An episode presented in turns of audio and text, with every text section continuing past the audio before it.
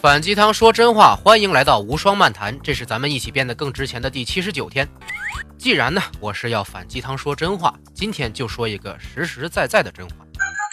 想要创造历史的小人物，基本都会成为其他小人物的耳石，以及大人物的棋子。这句话真的很打击那些想要咸鱼翻身的小人物们啊，当然也包括我。你现在能看到啊，很多经典的鱼跃龙门的例子啊。最近的呢，就是这些互联网的大佬，什么马云呐、马化腾啊，白手起家，现在身价几百亿啊。可是更多数的小人物，最终就是默默无闻的死掉了。小人物虽然可悲呢，但是故事也还是可歌可泣的。我今天要讲的就是一个叫做巴尔波亚的小人物的悲哀故事。让我们把时间回溯到一四九二年哥伦布的航行啊。哥伦布从新大陆带回来的些许黄金呢，彻底的激活了大批欧洲流浪汉的野心。于是，很多酒鬼啊、赌鬼啊、小偷啊，都想着脱离自己的债务和罪行，跑到传说中遍地黄金的新大陆啊，去改变自己的人生。当然了，哥伦布并没有看见那么多的黄金，只是一堆自己说的谎言。但是很多人呢，为之鼓舞啊，其中一个。就是今天的主人公，巴斯克努涅斯德巴尔博亚。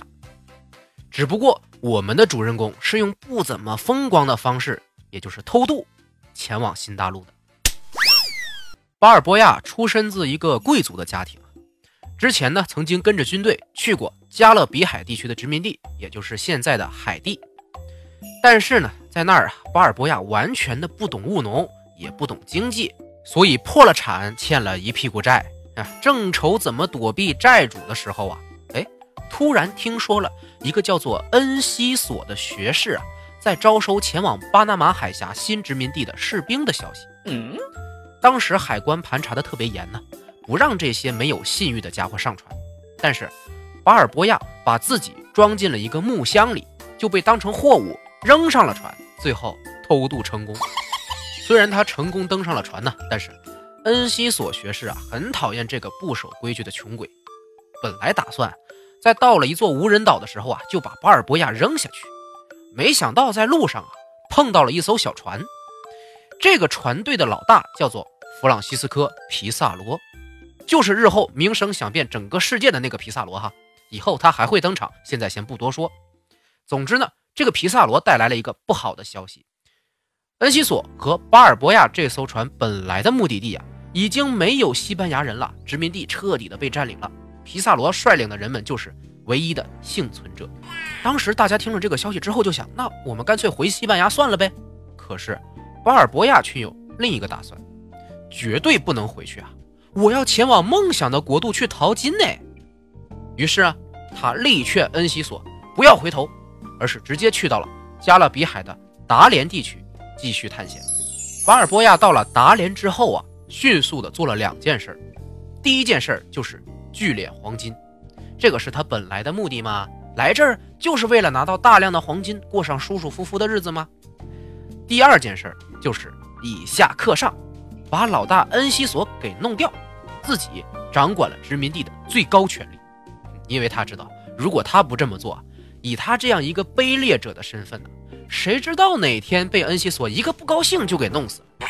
恩西索在达连的时候啊，也非常后悔没有早点把巴尔博亚扔下船，因为到了达连没多久，他的权力就被巴尔博亚成功的架空了，而且还被逼得逃回了西班牙。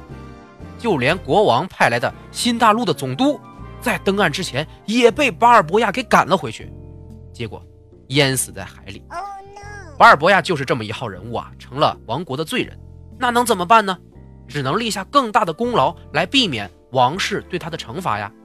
于是，巴尔博亚和之前遇到的皮萨罗就在当地各种烧杀抢掠，聚敛黄金，准备将来献给王室用来赎罪。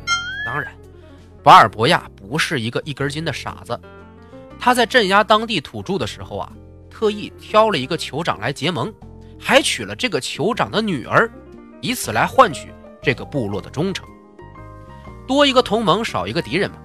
对于巴尔博亚来说，缺乏祖国的援助，就必须和当地土著结盟，才能更好的生存下去嘛。后来的科尔特斯、皮萨罗都是用这样的方式取得当地人信任的。在这个酋长的帮助下呀，巴尔博亚顺利的在当地土著中取得了很高的声望，而且还获得了一个很重要的信息。这条信息成了巴尔博亚后半生奋斗的理由。这个信息是，就在这群高高的山脉后面，对面还有一座海洋，那面的河流里啊，都夹带着黄金流入大海。那里的民族和王国全都用黄金的餐具和首饰。你们想要的黄金在那里是无穷无尽的。这是当地一个非常有威望的酋长告诉巴尔博亚的消息。那座山脉就是安第斯山脉，那座海洋就是太平洋，那个传说中的王国就是印加帝国。当然，在那个时候，从来没有一个欧洲人亲自翻越南美大陆啊，见过太平洋，而且也没人知道印加帝国到底是什么样子。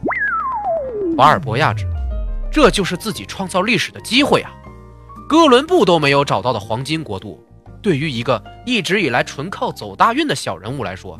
是值得拼了命去完成的目标啊！但是这时候他没办法等待西班牙的援军到来，因为之前他所犯下的罪行只能换来非常严重的刑罚。巴尔博亚不得不带上仅有的一百九十个来自殖民地的愿意跟随他创造历史的士兵，向这个不朽的事业进军。这时候是一五一三年的九月一日。中间呢，巴尔博亚的部队当然经历了各种各样的苦难啊，又是炎热的气候啊，又是森林里的毒虫猛兽啊，又是新大陆的陌生的疾病啊，还有当地土著部落的袭击。在一阵暴力和挣扎过后，全军只剩下了六十七个人，但是他们也成功到达了新海洋前面的最后一座山峰。在九月二十五号，巴尔博亚下令，这六十七个勇士一起冲向最后一道屏障。上午十点的时候，全队即将到达山顶之时，巴尔博亚让其他人停止前进，自己一个人走上了山峰的顶端。这是属于小人物的时刻，这是属于巴尔博亚的时刻，这是属于西班牙乃至整个欧洲的时刻。这是第一个西班牙人，也是第一个欧洲人，第一个基督徒，完成了在跨过大西洋之后，又看见了另一个未知的海洋，也就是太平洋的壮举。但是好景不长，就在巴尔博亚又敛来大量黄金之后，西班牙新委任的总督佩德罗·达维拉带着大量的军队来到了达连。达维拉深知这个巴尔博亚的厉害，于是让自己的女儿和巴尔博亚订了婚，成了他的岳父，而且对他非常的客气和友好。但其实这个达维拉总督心里是恨得不行不行的呀！发现新海洋和黄金国的壮举。怎么能被一个不知道哪儿来的粗鄙之人完成啊？明明这个功劳应该属于自己啊！他就天天琢磨怎么才能除掉巴尔博亚，来除去自己心头的这口恶气呀。巴尔博亚也不傻，他知道一山难容二虎，而且凭自己现在的实力也是拼不过这位新总督的，只能铤而走险了。既然咱不能后退，那就继续前进呗！咱们去征服那个神秘的黄金国，立下。更大的功劳，但是天有不测风云呢。巴尔博亚前两次准备的船只全被湿润的气候和龙卷风击碎了，而在第三次出征之前，他收到了老丈人，也就是达维拉总督的一封信，邀请他去进行一次商谈。巴尔博亚呢，为了能够获取总督更多的帮助啊，答应了这次邀请。到了城门口的时候，巴尔博亚看到的是他的老战友弗朗西斯科·皮萨罗。但是皮萨罗送给巴尔博亚的可不是热情的拥抱，而是一副沉重的绳索。巴尔博亚就这么被达维拉和皮萨罗抓了起来，宣布了以前的罪行，并且做出了不公正的判决。几日后就被处死了。巴尔博亚呀，永远没办法再完成他那个伟大的梦想了。而这个小人物死后，接替他的是当时另一个小人物，也就是亲手抓捕他的皮萨罗。皮萨罗在一五三二年，带领着不到两百人的军队，击败了拥有六百万人口的印加帝国，创造了神话一般的历史啊，成为了享誉世界的名人。假如巴尔博亚当时稍微幸运那么一点点，可能完成这个盛举的就是他本人了。皮萨罗呀，就是那众多繁星当中的月亮，极少数鱼跃龙门成功的代表。巴尔博亚呢？则是代表着众多被遗忘的星星，最终呢，只能成为他人的点缀和铺垫了。在大航海时代啊，无数的小人物妄想着能够成为新世界的主宰，结果还是只能变成其他幸运儿的儿时和殖民帝国的棋子。皮萨罗成为了西班牙的英雄，西班牙成为了第一个日不落帝国。可是巴尔博亚却只有一个第一眼看见太平洋的西班牙人的称号。他的一生足够精彩，只是缺少了成功的那一笔。我们在一生中啊，不断的提醒自己要拼搏，可是也许最后，也只能落得如此悲哀罢了。历史虽然不能当做镜子，但是我们总能从中窥到一些和自己相符的案例。大多数人呢，都会记住那个以成功逆袭的皮萨罗为主角的故事，但那个第一眼看见太平洋的小人物巴尔博亚。也比其他的无名人物强上太多了呀！也许我们无法站在世界顶点，但是起码也要尝试去看一眼属于我们自己的太平洋，这是我们最后的挣扎。